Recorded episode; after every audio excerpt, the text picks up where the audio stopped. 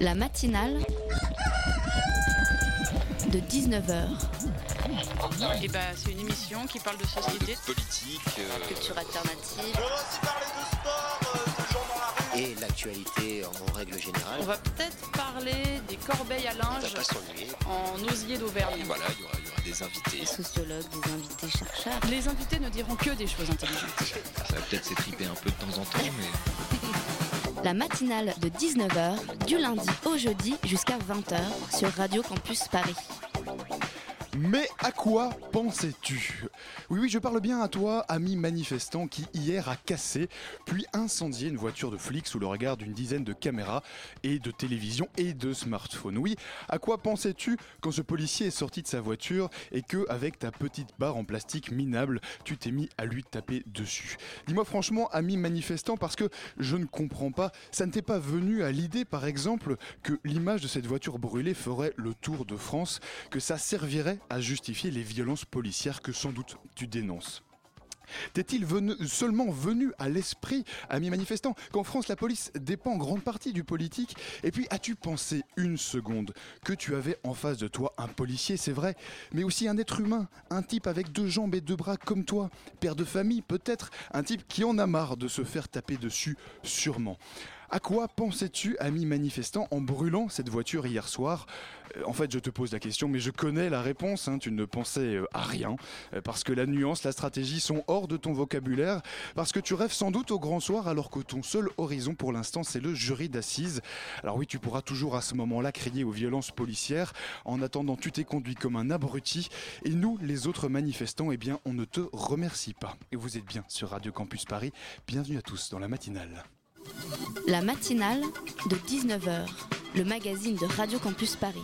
Vous écoutez bien la matinale de 19h, je suis très heureux de vous retrouver. On est ensemble, on est ensemble, oui, pour une heure d'infos, de discussion et de débat. Alors à votre avis, quelle est la qualité de l'air à Paris?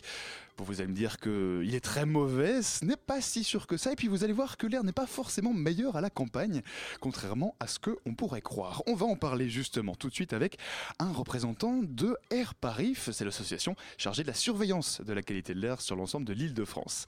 Et puis vous tous amoureux des livres, eh bien restez connectés, puisqu'à partir de 19h30, on parlera du festival Quartier du Livre, un festival littéraire dans le 5e arrondissement de Paris. On sera avec le collectif qui sera chargé des animations. Enfin, nos chroniqueurs, nos reporters, nos journalistes sont dans les starting blocks ce soir pour vous fournir une super heure d'émission. Donc surtout, restez bien connectés sur le 93.9 puisque, comme le dit le générique de l'émission, les invités ce soir ne diront que des choses intéressantes. Depuis 2007, les espaces verts parisiens n'utilisent plus aucun pesticide, ni fongicide contre les champignons, ni insecticide, ni désherbants. Tous ces produits phytosanitaires ont été abandonnés. Les mauvaises herbes sont laissées dans les bosquets. Et quand il faut les enlever des parterres de fleurs, l'arrachage se fait à la main.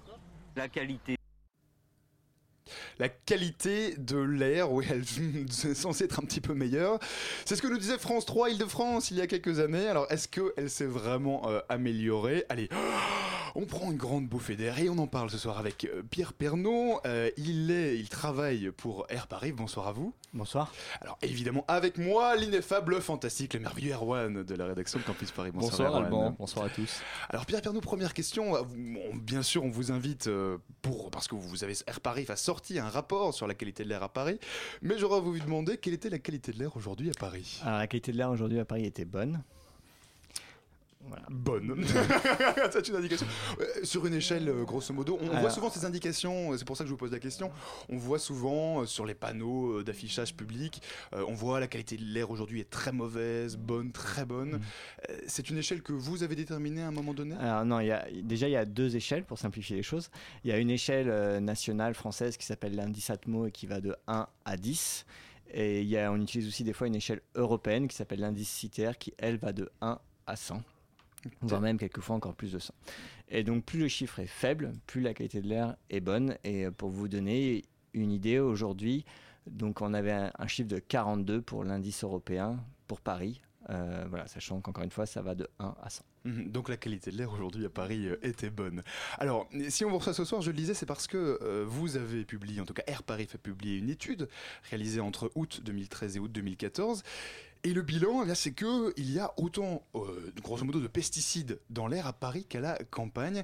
Euh, ça, ça veut dire quoi? Ça veut dire que euh, l'idée selon laquelle l'air de la campagne est plus pur que celui des villes, c'est un énorme cliché en fait? Alors, je vais essayer de répondre à votre question qui est pas forcément si simple qu'elle en a l'air. Déjà, pour parler uniquement de pesticides dans l'air dans un premier temps. Alors, il y a des pesticides dans l'air en ville comme à la campagne. Ça, c'est vrai. Euh, quand on a fait l'étude, euh, on s'est aperçu qu'il y avait plus de pesticides en termes de nombre de produits en ville, légèrement plus qu'à la campagne. Pourquoi? Parce qu'en ville, on va trouver un petit peu plus d'insecticides notamment. Mais aussi, quand on a fait l'étude, on s'est aperçu que c'est à la campagne qu'on a les quantités, c'est-à-dire les doses, les concentrations les plus élevées. Donc pour résumer, à la campagne, les quantités sont plus importantes, à la ville, les quantités sont moins importantes, mais il y a plus de types de produits qu'on retrouve. Mhm, D'accord. Alors concrètement, hein, vous avez pris euh, 171 pesticides euh, et vous avez mesuré combien d'entre eux se retrouvaient euh, dans l'air de, de Paris, ah, c'est bien ça. Euh, et vous en avez quand même mesuré 48. Alors, on en a retrouvé 38, dans 38. l'aire de Paris, Mhm. sur le site euh, urbain situé à, à- à Paris. Parmi ces 38 produits, on en a trouvé 26 qu'on retrouvait à la fois à, Paris et à la fois euh, sur le site euh, agricole, donc en Beauce, euh, au sud de la région.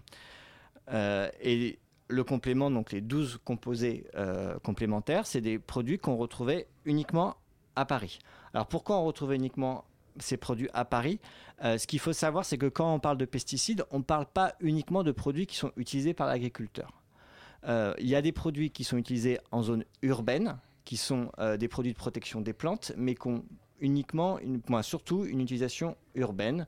Donc par exemple pour entretenir les voiries, les cimetières, les, toutes ces choses-là, choses euh, les parcs et jardins, etc. euh, Et hmm. en plus de ces produits de protection de la plante, euh, en ville, il y a une- un usage encore plus important de ce qu'on appelle des biocides, qui font aussi partie des pesticides, qui sont plutôt là pour vous, entre guillemets, protéger ou protéger votre espace. Comme quoi par exemple Comme euh, euh, par exemple des insecticides qui vont être faits pour euh, lutter contre des moustiques ou, ou euh, pour euh, des insecticides sur les matériaux, par exemple tout ce qui est traitement des surfaces, des charpentes, des bois, etc. etc.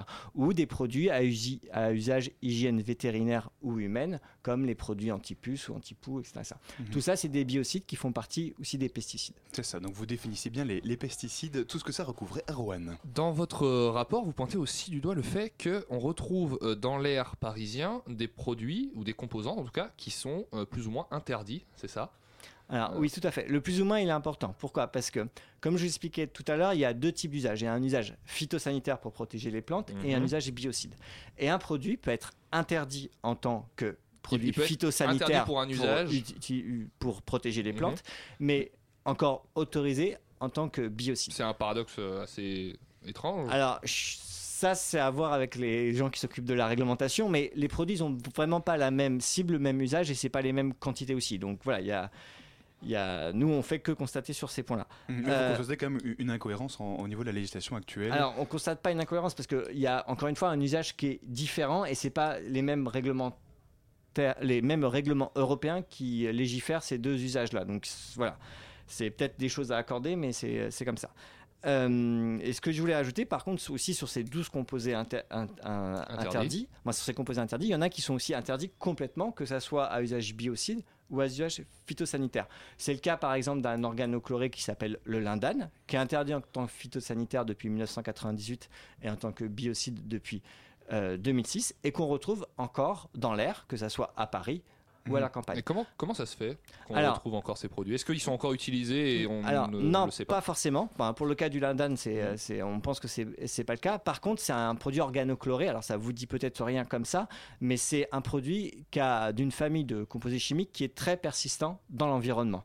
Et donc C'est-à-dire qu'il peut être là depuis très longtemps. Voilà, il peut être là depuis très encore là, en longtemps fait. et il peut être encore là et on peut encore le retrouver dans l'atmosphère. Il peut être transporté à de très longues distances. Il peut être aussi en réserve dans le sol ou dans les matériaux et se revolatiliser vers l'air ensuite. Juste pour compléter sur, sur ce point-là, il faut savoir que quand on regarde les mesures de pesticides qu'on a pu faire dans le temps et en particulier de l'indane, on voit que c'est un produit qu'on détecte de moins en moins et à des concentrations de plus en plus faibles. Donc c'est bien un produit qui peu à peu est en train de diminuer et peut-être un jour de disparaître Ça veut totalement dire de l'air. que, en gros, pour qu'ils disparaissent, on a plus ou moins juste à attendre ou est-ce qu'on peut faire quelque chose pour le faire disparaître plus vite Je ne sais pas. Alors, euh, attendre, je pense que c'est la meilleure des, des solutions. Je ne vois pas d'autres solutions pour le moment, mais voilà. Mhm, mhm. Alors Pierre Pernaud, euh, ceux qui nous écoutent euh, vous entendent dire qu'il y a quand même des, des produits dans l'air euh, de Paris aujourd'hui qui sont dangereux, qui sont clairement nocifs, qui d'ailleurs sont interdits. Euh, Est-ce qu'on peut mesurer les conséquences sur la santé de cette exposition? Alors, ce qu'on sait, c'est que, encore une fois, tout ce qui est euh, produits sanitaires ou biocides, donc qui regroupe les pesticides, euh, sont encadrés par une réglementation. Et avant de les mettre sur le marché, euh, avant qu'ils soient mis à- en vente, Mhm. il y a euh, toute une procédure d'autorisation de mise sur le marché qui est gérée par les gens qui s'occupent de ça. Voilà, ça c'est le, le- le premier point. Et donc il y a des évaluations qui sont faites dans le cadre de ces autorisations de mise sur le marché. Après, pour essayer de répondre au mieux à votre question, euh, il faut savoir que pour le moment, il n'y a aucune valeur réglementaire ou valeur sanitaire pour les pesticides dans l'air.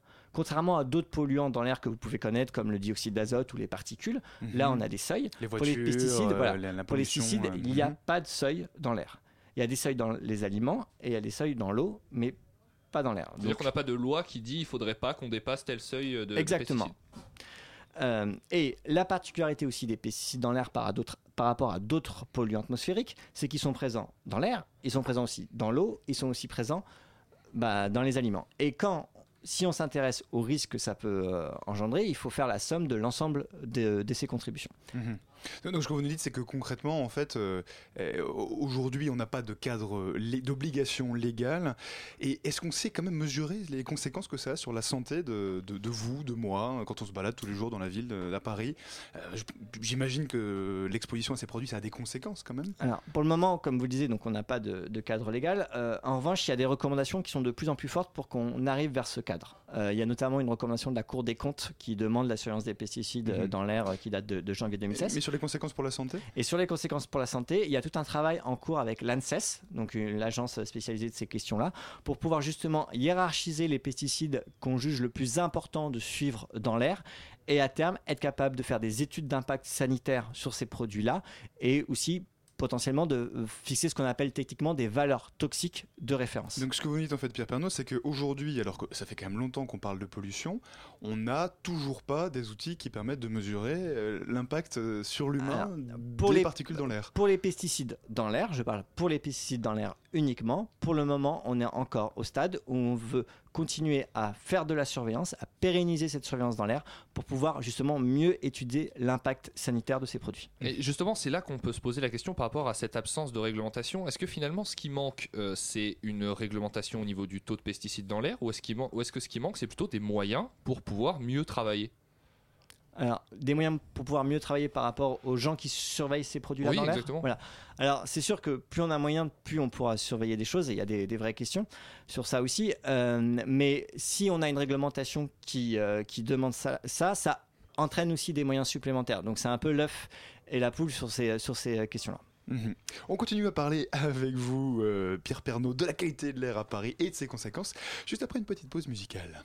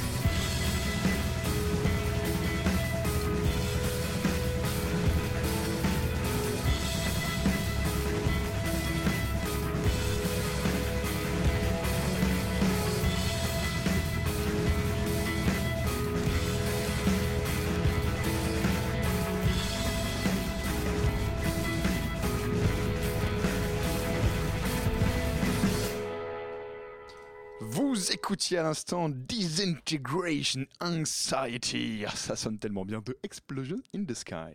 La matinale de 19h du lundi au jeudi jusqu'à 20h sur Radio Campus Paris. On est toujours en train de parler de la qualité de l'air à Paris. On prend une grande bouffée d'air. On en parle avec Pierre Pernaud de Air Paris. Erwan. Alors oui, le, rapport qui est paru euh, cette année, euh, il est aussi tentant de le comparer à un rapport qui est paru plus tôt. C'est quelque chose que vous faites aussi, euh, qui est paru en 2006. Et on constate en comparant ces deux rapports déjà que on constate une diminution, arrêtez-moi si je me trompe, hein, du nombre de composants, de composés de pesticides qu'on trouve dans l'air à la campagne. Ça signifie déjà que à la campagne, on a euh, moins de composés de pesticides dans l'air qu'avant. Alors, en fait, en 2006, on avait déjà fait une étude, notamment sur le, prin- le printemps, qui est la période massive d'utilisation euh, des pesticides, Oui. notamment euh, pour leur usage Pour en agriculture. Euh, et donc là, ce qu'on a fait, c'est qu'on a comparé ce qu'on avait trouvé au printemps 2006 et ce qu'on a trouvé au printemps 2014. 2014. Voilà. Et ce qu'on constate, c'est qu'on voit que les concentrations, donc les quantités, Mhm. sont moins importantes en 2014 qu'en de- qu'en- qu'en 2006. Alors ça, ça s'explique parce qu'il y a eu euh, quand même tout un travail euh, à la fois au niveau européen mais aussi au niveau national sur les pesticides pour en utiliser à des quantités moins importantes. Et ça, juste une petite précision, ça, ça concerne aussi bien euh, l'air de la campagne que l'air de la ville. Voilà, c'est Ouais. le cas aussi pour, un- pour, euh, en, en ville. Euh, et donc, en fait, il y a eu tout un travail euh, sur ces, sur ces composés-là, à travers une révision de l'homologation des produits au niveau européen et à travers quelque chose qui est un petit peu plus connu au niveau national, qui est le plan, ce qu'on appelle le plan éco-phyto, donc qui vise à diminuer euh, l'utilisation euh, des, des- des pesticides. Et il y a aussi eu un travail important au niveau des collectivités locales, parce qu'il y a de plus en plus de collectivités locales qui se déclarent zéro pesticide, donc qui en utilisent de moins en moins. Mhm. Et et il y a aussi une sensibilisation beaucoup plus forte de la population par rapport à l'utilisation de ces produits. Et ça, ça va continuer puisque on prévoit euh, au niveau des évolutions réglementaires avec ce qu'on appelle la loi Labé que les particuliers ne puissent plus utiliser ou ne puissent plus acheter en vente libre ce type euh, de produit. Donc c'est-à-dire que depuis 10 ans, on constate quand même, euh, environ 10 ans, on constate quand même cette baisse. Est-ce que cette baisse dans l'utilisation et dans la, présence de pesticides dans l'air, elle est assez rapide, trop lente Est-ce que vous êtes satisfait, par exemple, vous, de la vitesse à laquelle on utilise de moins en moins de pesticides Alors, euh, il faut avoir quelques réserves sur ça, parce que nous, ce qu'on a fait pour le moment, c'est une étude en 2006 au printemps 2006 Mhm. et une étude sur toute l'année à cheval sur 2013 et 2014, et on a focalisé sur le printemps 2014 pour, pour comparer. On a ces deux points-là, et on sait que si on veut un peu mieux étudier les choses, eh ben, encore une fois, il faut pérenniser des mesures et faire plus régulièrement des mesures de pesticides. l'air. Mhm, mhm. Euh, J'avais une, une question quand même, je, je me demandais Pierre Pernaud en lisant votre euh, rapport, c'est un rapport qui date de 2014-2015, vous venez de le dire, Euh, on est en 2016, Euh, pourquoi est-ce que vous la publiez seulement maintenant Alors parce que AirParif ne fait pas que mesurer les pesticides dans l'air, AirParif mesure le dioxyde d'azote, surveille les particules, plein de composés qui eux sont réglementés, où on a des exigences réglementaires très fortes. On travaille aussi énormément bah, pour prévoir les pics de pollution, en informer la population, etc., etc. Donc les pesticides, comme c'est quelque chose qui n'est pas réglementaire et comme on a beaucoup de travail comme tout le monde, euh, on passe en premier ce qui nous est imposé, ce qui est une exigence et ce qui a vraiment, enfin il y a des enjeux réglementaires très très forts Bah, euh, C'est-à-dire par comme exemple le euh, dioxyde, sur le dioxyde d'azote ou sur les, les- les particules. Mhm. Et puis bah, le reste, ça attend un petit peu. Et là, c'est le cas. Enfin, sur les pesticides, il a fallu mettre un petit peu plus de temps pour, euh, pour sortir les résultats. C'est ça, puisqu'on précise bien ici que votre étude concerne les, les pesticides, même si vous travaillez à côté euh, dans d'autres situations, dans pour d'autres études, euh, sur notamment le monoxyde de carbone et d'autres types de pollution. Pour parler un petit peu de- justement de, de cette étude de 2014, euh, j'ai envie de citer votre président, Jean-Félix Bernard, euh, qui euh, explique un petit peu euh, en, en quoi l'étude a, a peut-être des limites. Il dit qu'il s'agit d'une photographie informative de l'état de l'air en ville et en milieu rural. On ne peut pas qualifier précisément, par manque de moyens humains et financiers, l'exposition exacte et sur tout le territoire français. Est-ce que ça veut dire que la situation, elle est peut-être pire que ça? Alors, je pense qu'il voulait dire sur tout le territoire francilien, parce que Air oui, Paris oui, travaille en, en, Ile-de-France et il y a d'autres organismes Mhm. type Air Paris qui travaillent C'est sur euh, l'ensemble des mal, régions. hein, le territoire. Voilà, déjà Encore une fois, je vous l'avais compris, on a déjà beaucoup de travail. Euh, voilà. Euh, Un alors, peu trop peut-être. Voilà, encore une fois, enfin, ça, ça l'est euh, pour plein de raisons. Ça, cette étude, elle a des enseignements riches, mais elle a des enseignements aussi qui sont limités. Pourquoi? Parce qu'on n'a que deux points de mesure. Parce qu'on s'intéresse, on a essayé de mesurer 170 produits et des pesticides, il y en a encore beaucoup Il plus. y en a plus que Voilà, que 170. 170. Donc voilà, donc c'est un premier point. Et il faut aussi que les méthodes de mesure, de prélèvement, d'analyse évoluent pour qu'on puisse mesurer encore plus de produits. Et comme vous l'avez justement noté, il faut aussi que la communauté scientifique euh, puisse avancer sur euh, l'interprétation sanitaire de ces données-là. Mhm. Euh, concrètement, justement, c'est une question que je, je me posais au jour le jour. Euh, quand vous mesurez la qualité de l'air, hein, vous parlez des outils qu'on utilise. euh, est-ce- comment est-ce qu'on mesure en fait Vous avez différents points dans Paris. Vous vous, vous mettez derrière, un, derrière une voiture, vous prenez la, vous mesurez ce qui, ce qui sort. Comment est-ce que vous faites Eh ben, on pour fait tout ça. effectuer ces Exactement. alors on surveille, donc on ne fait pas que mesurer. Euh, on a des stations de mesure qui sont fixes, euh, qui bougent pas, Qui se trouvent dans Paris. qui se trouvent euh, dans à Paris, dans toute la région d'Île-de-France. Il y en a environ euh, 70 euh, en, en région Île-de-France. Euh, on a aussi des vélos qui sont équipés d'instruments de mesure. On a aussi des voitures qui sont équipées d'instruments de mesure, donc qui vont des fois se promener euh, comme ça dans la ville de Paris. Mhm. Et puis on a aussi plein d'ordinateurs euh, avec des calculateurs euh, puissants qui vont euh, brasser des données de météo, des données d'émissions, c'est-à-dire les quantités de polluants qu'on va émettre euh, avec des modèles de transport, des modèles de chimie, et qui vont calculer tout ça pour pouvoir aussi euh, sortir une information, ce qu'on appelle des données modélisées, qui sont spatiales. Pour vous donner un exemple, à l'heure actuelle, heure par heure, sur Paris, on calcule la qualité de l'air à des mailles de 10 mètres sur 10 mètres à peu près Mhm. euh, chaque jour et en, en- chaque heure. Et en Ile-de-France, ça fait un peu, à peu près tout, en tout 7 millions de points. Mhm, mhm. Donc vous, vous êtes aussi derrière les voitures. Si on voit passer une voiture Air Paris, on peut. Alors, toutes les voitures Air Paris ne font pas des mesures en direct, mais il y a certaines voitures qui le font.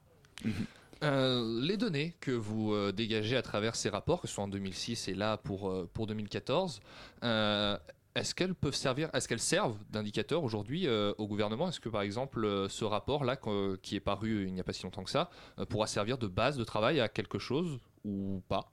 Alors, sur euh, donc ces, deux rapports qui concernent euh, les pesticides, euh, encore une fois, ça sert de base de travail à la communauté scientifique, mais il n'y a pas que les mesures d'AirParif, hein, il y a aussi d'autres homologues d'AirParif dans les régions qui font ce type, ce Mhm. type de mesures. Et ça sert notamment à l'ANSES, donc une agence qui est spécialisée sur ces questions sanitaires, pour pouvoir élaborer une stratégie de surveillance des pesticides harmonisée sur l'ensemble du territoire et encore une fois sélectionner les produits qui sont le plus Mhm. important de suivre. Mais Pierre Pernaut, j'imagine quand même que euh, là, derrière, euh, bon, il y a des décisions politiques qui se prennent malgré tout. Euh, Tout ce que vous avez évoqué, ça demande quand même du temps, ça demande quand même des, des budgets. Est-ce qu'il y a quand même aussi des arbitrages, de certains moments, des arbitrages politiques qui sont faits euh, quand, quand, on, quand on parle de, de mesures? Alors, dans quel sens? Alors, euh, c'est-à-dire que concrètement, euh, aujourd'hui, vous, l'a- on- vous avez besoin de budget, j'imagine, pour effectuer l'ensemble de ces missions. Euh, Est-ce qu'aujourd'hui, vous estimez que vous avez assez de moyens? Est-ce que peut-être vous aimeriez davantage de moyens pour effectuer ces missions-là? Bah, Comme je vous l'ai dit, pour l'exemple des pesticides, on a fait une étude en 2006, une étude en 2014. Si on avait plus de moyens, on pourrait faire plus d'études et on pourrait, je pourrais vous dire que là, en ce moment, on est en train de mesurer les pesticides dans l'air et qu'on pourra aussi avoir des résultats Mhm. sur, euh, sur 2016. Donc évidemment, avec plus de moyens, on pourrait faire aussi beaucoup plus sur le sujet des pesticides comme sur d'autres sujets. Parce que Mais ce qui est, excusez-moi, ce qui est important de, de noter aussi, c'est euh, la qualité de l'information qui est diffusée actuellement par AirParif. Euh, on sait, on fait des études de perception pour ça, qu'il y a quand même une satisfaction assez forte des franciliens par rapport à l'information qui peut être diffusée en termes de, de qualité de l'air. Et c'est important puisque je rappelle juste que la qualité de l'air, c'est la première préoccupation environnementale. justement, la, la- la qualité de l'air, c'est la première euh, préoccupation environnementale. Euh, on vient de passer la COP21, on fait beaucoup d'accords sur le climat. On a l'impression que, de toute façon, la qualité de l'air, l'écologie, toutes ces choses-là sont devenues des choses très importantes. Et la question qu'on se pose, c'est est-ce que quand on voit un rapport comme ça, derrière les choses suivent, ou est-ce que les pouvoirs publics ne sont pas encore assez euh, alarmés sur ces choses-là, ou est-ce qu'on manque encore Est-ce qu'il y a des choses qu'on ne fait pas encore? Alors là, on dépasse un peu la question des, des pesticides dans l'air. Ce qu'il faut savoir, c'est qu'il y a tout un travail d'AirParif d'accompagnement des politiques publiques et, euh, des, décideurs, Euh, notamment bah, quand on fait euh, une zone de circulation restreinte sur, Paris, on essaye d'évaluer son impact a posteriori et a priori. Voilà, donc tout ça, ces choses-là, c'est des choses qui sont faites et on essaye de, de plus en plus que ce soit AirParif ou avec des partenaires, à terme d'avoir une évaluation à la fois en termes de concentration, mais aussi d'avoir une évaluation en termes d'impact sanitaire, de coûts euh, et de bénéfices, voire même d'acceptabilité sociale. Mhm. Et d'informer du coup aussi les citoyens, notamment avec ce rapport. Merci beaucoup, Pierre Pernaut, d'être venu nous donner une grande bouffée d'air et nous parler de la qualité de l'air à Paris.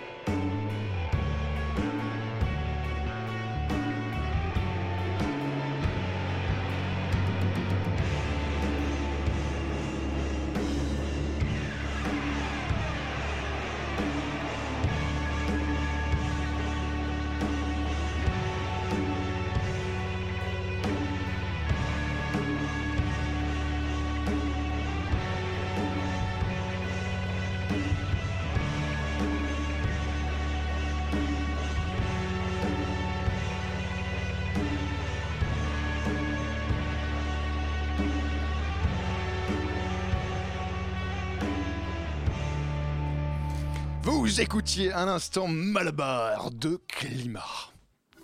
La matinale de 19h sur Radio Campus Paris. Oui, vous écoutez Radio Campus Paris sur le 93.9. C'est pas pour rire, on écoute de la vraie musique et on fait des vraies interviews et on a des vraies chroniques.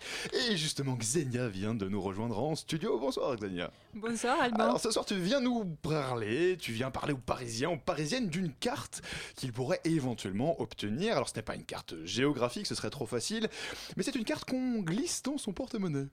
Oui, une carte avec laquelle vous pouvez Voilà. officiellement vous déclarer citoyen ou citoyenne du Paris. D'accord, et ça s'appelle donc la carte citoyenne de Paris. Oui, c'est ça. C'est absolument original. absolument original. Et donc c'est une carte qui a été officiellement euh, lancée récemment. hein. Oui, c'est ça. Elle était lancée en février dernier par euh, la maire du Paris, Anne Hidalgo. La carte s'inspire euh, d'expériences menées à New York et San Francisco avec, avec leur euh, New York ID card et, et la San Francisco City ID card. Mhm. Et sauf que là-bas, cette carte est considérée comme un papier d'identité reconnu. Ici à Paris, c'est plus comme une carte de fidélité ou d'abonnement ou, euh, un peu symbolique. Et c'est quoi l'objectif alors?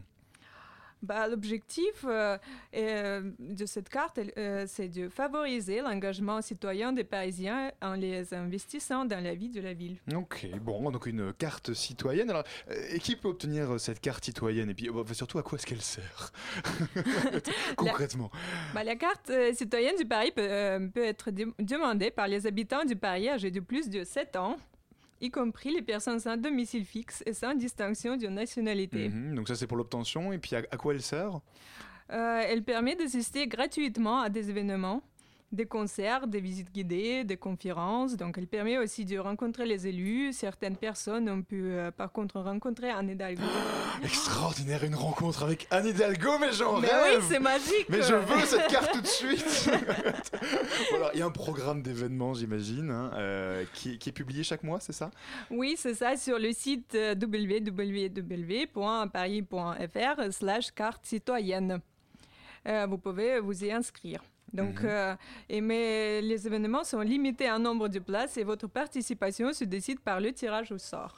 Alors Xenia, qu'est-ce qu'il y a au, au programme ce mois-ci justement Euh, Qu'est-ce que peuvent découvrir ceux qui ont cette carte citoyenne de Paris? Alors, ce mois-ci, vous pouvez découvrir l'île de la Cité avec une visite guidée, le musée Carnavalet, la coulée verte, ou assister à une conférence sur Open Da- Data, euh, rencontrer les ad- adjoints de la maire euh, chargée des finances, de l'enseignement supérieur, euh, des affaires sociales et assister au Conseil du Paris.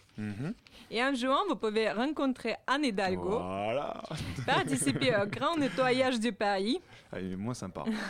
découvrir les secrets de l'île de- des signes, etc., etc. Mhm, On mhm. peut aussi gagner des places pour Euro 2016 ou bien pour le championnat du monde de handball. Oh là là Alors, alors là, j'ai vu des yeux qui, euh, autour de la table qui s'ouvraient dès qu'on a dit Euro 2016 ticket.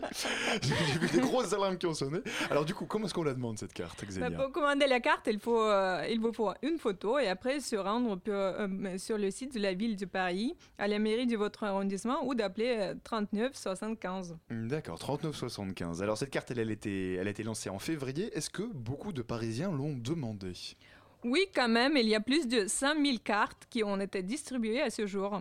Mais il faut savoir que la mairie la distribue dans toutes les écoles de Paris, ce qui euh, fausse un peu les chiffres. Mhm. Et on ne sait pas combien de Parisiens ont d'eux-mêmes commandé cette carte sur le site internet. Ouais, donc 100 000 beaucoup, mais enfin bon, un petit peu aidé quand même. Alors tu parlais d'engagement citoyen dans tout ça. Euh, pour l'instant, euh, tu nous as surtout parlé de visite guidée, de culture, mais pas tellement d'engagement citoyen. Oui, c'est vrai qu'on a un peu du mal à voir où- se trouve l'engagement citoyen dans tout ça.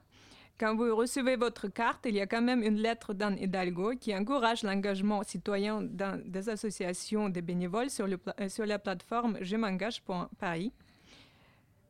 m'engage.paris. Mais euh, oui, euh, Alban n'a pas besoin de la carte pour s'engager. Oui, bah non, c'est ce que j'allais te dire, oui. C'est qu'on n'a pas forcément besoin d'une carte. Euh, bah, cela dit, euh, c'est le début, hein, euh, c'est ce, que- ce que tu nous dis. C'est juste le début de cette carte, c'est le lancement d'une initiative. C'est ça. Cette carte n'est pas encore euh, euh, toujours euh, au début de son existence, donc depuis février dernier. Et l'objectif pour la mairie, c'est qu'elle remplace les cartes de li- bibliothèque, par exemple, et qu'elle soit généralisée pour simplifier l'accès aux services municipaux. À voir donc euh, si cette carte citoyenne devient une- un, un accessoire indispensable du bon parisien, aussi elle restera une mesure symbolique et un peu confidentielle. Eh bien, l'avenir nous le dira. Merci beaucoup, Xenia, pour ta chronique, ta première chronique en plus, Ouais, sur. Radio Campus Paris. Je suis fière. La matinale de 19h. Le magazine de Radio Campus Paris. Du lundi au jeudi jusqu'à 20h. Vous êtes bien sur Radio Campus Paris. Si vous aimez les livres, si vous adorez les lettres, si vous ne savez pas lâcher un livre dès que vous l'avez commencé, eh bien c'est que vous êtes passionné et c'est que vous écoutez la bonne émission puisque tout de suite on parle du festival Quartier du Livre qui rassemble pour sa deuxième édition justement ceux qui aiment les livres. Alors les lecteurs, les libraires, les maisons d'édition, les auteurs et j'en passe. Tout ce petit monde va se réunir tout bientôt dans le 5e arrondissement et on reçoit ce soir Julien Benkigi du collectif Repère. Bonsoir Julien Bonsoir Alban. voilà, je suis un peu familier, mais tu es aussi un habitué de Radio Campus euh, Paris. Avec moi également en studio Maureen pour t'interroger. Bonsoir Maureen. Bonsoir. Alors Julien, juste pour préciser, euh, vous n'êtes pas l'organisateur du festival directement, hein, Non. mais, mais vous allez l'animer avec le collectif Repère, c'est bien ça? Voilà, exactement, ouais, c'est ça. Alors ouais. comment ça va se passer concrètement? Euh, euh, Parlez-nous peut-être un peu du festival. Euh, Alors, ouais, bien sûr. euh, le festival Quartier du Livre, c'est du 21 au 27 mai et ça se passe dans le 5e arrondissement de Paris. Donc, c'est un festival euh, organisé par la mairie du 5e arrondissement qui, en fait, euh, voilà quoi, met en avant le livre. Tout simplement le livre, la littérature. Et quand on parle de livre et de li- littérature, on parle aussi euh, de sciences, euh, de politique. voilà, bon. Ça, mélange, ça peut mélanger beaucoup de domaines, quoi, la littérature, du coup. mhm, mhm. Julien, vous avez l'impression que les- gens lisent moins de manière générale? Alors, je ne sais pas. Je ne, alors, je, je ne peux pas répondre à cette question précisément, mais pour ma part, j'essaie de lire plus, moi. Donc, de- ça veut dire que déjà, je lisais moins. Donc une bonne résolution euh, du coup parce que euh, le collectif du repère donc euh, Julien vous en Oui. faites partie vous êtes cinq vous êtes tous étudiants en médiation culturelle à, à la Sorbonne et votre l'action que vous allez mener durant ce festival est- elle est reliée à vos études c'est ça? Alors, l'action est reliée aussi. Ouais, bien sûr, bien sûr l'action est, est reliée à nos études, mais on a essayé quand même de se détacher un peu de nos études pour vraiment, vraiment faire vivre voilà, l'association en tant que vraiment association de jeunes euh, parisiens et. euh, et voilà quoi, euh, plutôt que parce que c'est vrai que si on est rattaché beaucoup, euh, comment dire, à l'étude, on voilà, bon, je sais pas trop comment expliquer ça, mais, c'est lié à vos études Voilà, c'est lié, lié à nos On- on- on études, mais euh, voilà, oui, bien Mais- sûr, c'est lié à nos études. oui, En, quoi c'est lié à vos études? Vous étudiez quoi en Bah fait? justement, bah voilà, on étudie en fait la médiation culturelle. Et Ah, à Paris 3 à Paris 3, Ah. exactement, voilà, l'université Sorbonne Nouvelle, et on essaye de d'effacer un peu les, les barrières socio-culturelles euh, liées au domaine justement euh, des arts, des lettres, des langues. Et euh, donc euh, c'est pour ça qu'on a décidé d'intégrer justement le festival Quartier du Livre. Mhm. Voilà. Alors c'est un festival qui parle du livre mais euh, vous Julien vous voulez créer avec votre collectif des interventions artistiques ambulantes pour je cite révéler la conscience artistique politique et humaine qui sommeille dans chaque individu. Alors c'est Et très oui. bien dit on est presque la larme à l'œil en lisant mais, mais comment est-ce que vous comptez vous y prendre concrètement pour faire ça durant le festival? Alors, durant le festival, euh, notre but, euh, en fait, dès le début, on a voulu euh, créer, on a voulu voilà faire des événements euh, dans des commerces. C'était ça en fait notre idée. C'était vraiment ouvrir justement la culture dans les lieux commer- commerciaux, comme par exemple les bars, les, les petits artisans du 5e. Et, et donc voilà, donc c'est pour ça, c'est ça, voilà. Et, et donc du coup, Alors, d'accord, ouvrir la culture dans les bars, mais concrètement, quoi, vous allez organiser Alors, des on a- petits événements. Ouais. J'ai vu que c'était chaque jour, 5 événements à 5 endroits différents, c'est ça? Alors euh, oui, on a essayé de faire euh, on a essayé de le faire, mais euh, ça n'a pas très bien fonctionné. C'est-à-dire qu'on va faire beaucoup d'événements samedi, par exemple samedi là 21. Il va y avoir plus de 5 événements dans la rue Mouffetard et il va y avoir de la danse, de la musique, beaucoup de compagnies comme la compagnie du Cerf-Volant qui est un collectif de théâtre, le collectif Jokel et voilà, il va y avoir voilà beaucoup de choses. Maureen. Oui, alors le, le festival Quartier du Livre, il propose un grand nombre d'animations autour des auteurs, euh, de leurs œuvres. Il y a la traditionnelle dédicace, il y a aussi des rencontres avec les auteurs, des ateliers d'écriture, de lecture, même des lectures musicales. Mhm. Euh, Est-ce que vous pensez que ces activités, c'est une façon de permettre aux festivaliers d'envisager la lecture comme quelque chose un peu en mouvement, au lieu de penser quelque chose comme une littérature un peu figée, un objet fini, un livre qu'on ouvre et qu'on ferme? Et ben c'est exactement ça, voilà, ouais. C'est de- c'est vraiment de promouvoir la littérature dans le temps, quoi. C'était le passé, le présent, le futur. D'ailleurs, c'est le, c'est le- le thème du festival cette année, non? Le, le livre dans le temps, c'est ça, non? Alors c'est le thème de, de notre collectif en fait. Ah, d'accord. Voilà, c'est le thème de notre collectif et on a intégré ça au festival.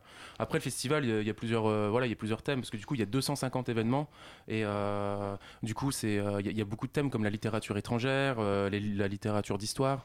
Alors justement, oui, j'ai vu euh, sur le programme que ça se limitait pas du tout à un cadre qui soit strictement francophone. Vous invitez qui comme auteur étranger? Comment ça s'organise ces, ces sorties à...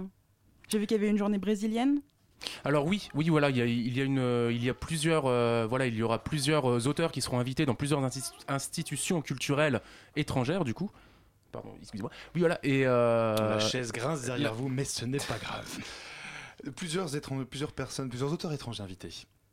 Oui, voilà, il y, aura, il y aura plusieurs auteurs étrangers invités dans les institutions culturelles étrangères du, euh, du 5e arrondissement, justement, qui promouvent la, la littérature, justement, voilà, euh, un peu en, en dehors de l'Europe. Mhm. Alors j'ai vu dans les auteurs français qu'il y avait Marc Lévy qui était le parrain de cette deuxième édition. Euh, Eh oui, oui, il y a Marc Lévy, oui. Voilà, alors pour- dans le genre pour, pour le coup littérature figée, là c'est quand même, euh, vous mettez le niveau assez haut quand même. Euh, ça risque d'attirer du monde ça? Vous êtes un fan vous-même de, de Marc Lévy, euh, Julien? Non, je ne suis pas fan de Marc droit, Lévy, hein. mais j'ai- tout à fait le droit. Mais je ne suis pas fan de Marc Lévy. Euh, donc du coup, ça c'est là en revanche, c'est la mairie du 5e qui a plutôt euh, décidé, euh, voilà, de, de- des parrains. Euh, moi, je, je pense que ça peut être une bonne idée d'avoir invité Marc Lévy parce que justement, euh, c'est quand même un auteur populaire et si ça peut ramener du monde, euh, c'est plutôt sympa. Où ça va avec cette idée de faire tomber les barrières finalement. Bah voilà, exactement quoi. La littérature, c'est pas seulement euh, voilà quelque chose de, de super euh, intello ou quoi. Tout le monde peut lire. euh, voilà, c'est ouvert à tout le monde et voilà. Et pardon, Alors pour justement, tout, le monde peut lire, mais tout le monde peut lire quoi? Il y a quoi comme forme de littérature qui sont promues par ce festival? Alors il y a toutes sortes de, il y a- il y, a de toutes formes. C'est-à-dire que ça va de la BD euh, au roman d'action. euh, Il y a non non il y a non il y a, il y a, il y a même des romans philosophiques, des beaucoup de de comment dire des écrits de recherche scientifique aussi. Non, ça, ouais, c'est, on a essayé vraiment d'élargir la littérature à tout ce que Tout ce qu'elle peut englober. tout ce qu'elle peut englober générale. exactement, voilà, ouais. Mhm, mhm. Alors Julien, vous, ce que vous allez faire concrètement durant ce festival, c'est aller faire des animations, euh, on l'a déjà dit, euh, aller trouver notamment des commerçants pour leur proposer euh, de, de faire ça chez eux. Euh, concrètement, quel accueil est-ce que vous avez? Vous avez déjà été proposé cette démarche-là auprès de différents commerçants? Oui, oui, on a. Est-ce on va- vous, a- ils vous accueillent bien? Comment ça se passe? Alors les commerçants nous accueillent plutôt bien.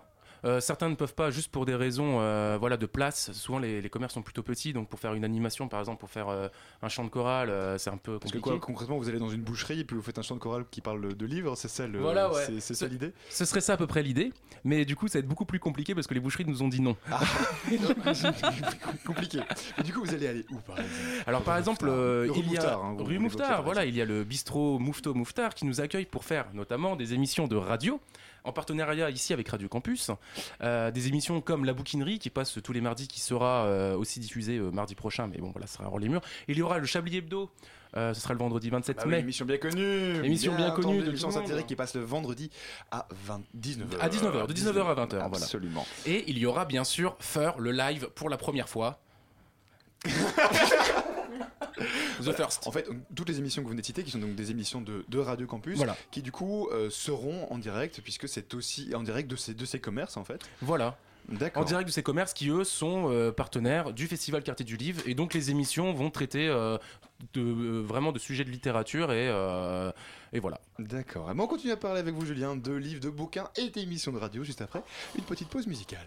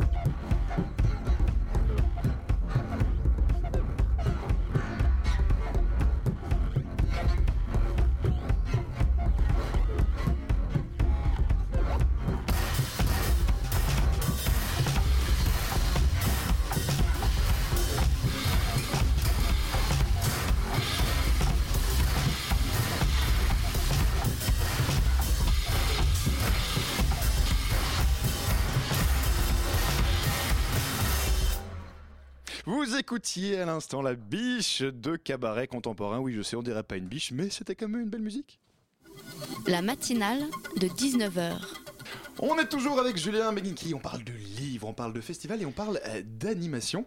Euh, on parle surtout d'un- du festival, euh, donc euh, du festival dont je ne retrouve plus le nom, Quartier qui, est- Livre. Quartier Livre, qui donc a lieu à la fin euh, du mois de mai. Euh, c'est un festival qui a lieu dans le 5e arrondissement de, de Paris. Voilà. Euh, en quoi est-ce que ça apporte quelque chose en plus au, au festival euh, En quoi est-ce que ça, ça fait une différence que ce festival soit dans le 5e arrondissement de Paris? Bah, on a toujours, enfin, personnellement pour ma part, j'ai toujours connu le 5e comme, euh, comme un quartier qui est, qui est plutôt littéraire. Je sais pas, peut-être que je me trompe, hein, mais c'est vrai que la plupart des bars, la plupart des commerces euh, font beaucoup de références euh, aux livres dans leur décor, dans, dans ce qui- dans- dans- qu'ils proposent aussi. Donc ouais, pour moi, c'est vraiment un quartier qui, qui vit beaucoup littérature par le nombre aussi de librairies qu'on peut voir et, et la diversité aussi de, de- de ce qu'on propose au niveau littérature. Donc oui, pour moi, c'est une bonne idée de, de le faire là. D'accord. Maureen Oui, alors le festival, il, il investit un grand nombre hein, de lieux qui sont liés à la littérature. Il y a Mhm. les librairies, les bibliothèques.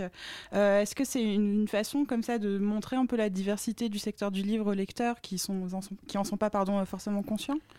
Et bah oui, voilà, c'est exactement ça, ouais. Non, non, non, vraiment, vraiment, c'est une très belle rire question. derrière Avec le de rire, micro. mais c'est une très très belle question parce que justement, c'est aussi ça, c'est c'est faire voir un peu aux, aux, aux gens euh, la, toute, toute cette diversité que ce quartier propose au niveau de la littérature.